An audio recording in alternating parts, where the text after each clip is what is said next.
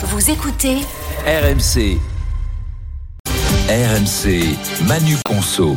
Oui, on parle conso avec Stéphane Pedrazzi et des consommateurs en colère contre la SNCF. Les mesures de compensation annoncées lors de la grève des contrôleurs ne sont finalement euh, pas aussi généreuses qu'affichées. hein. Oui, sur le papier, le geste commercial paraissait particulièrement généreux. Tous les voyageurs affectés par la grève de la SNCF le week-end dernier avaient obtenu un bon de réduction de 50% pour un prochain trajet en plus du remboursement intégral de leur Mhm. billet.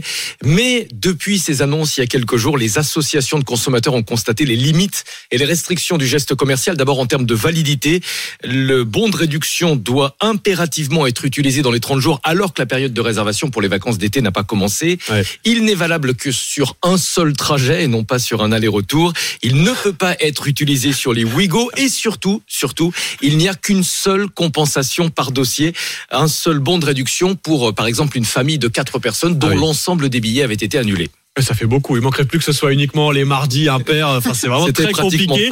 D'autant que ces fameux bons de réduction n'ont pas encore été reçus.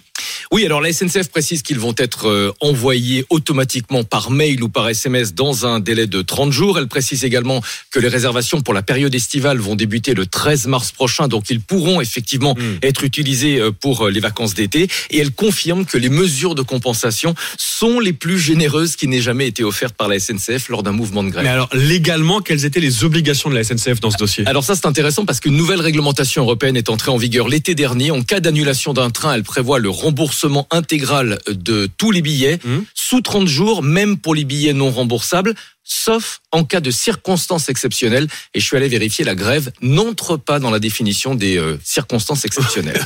Serait tenté de dire que c'est. En France, c'est pas trop presque, exceptionnel. voilà, c'est presque le train-train quotidien. Oh. Oui, oui, vous l'avez.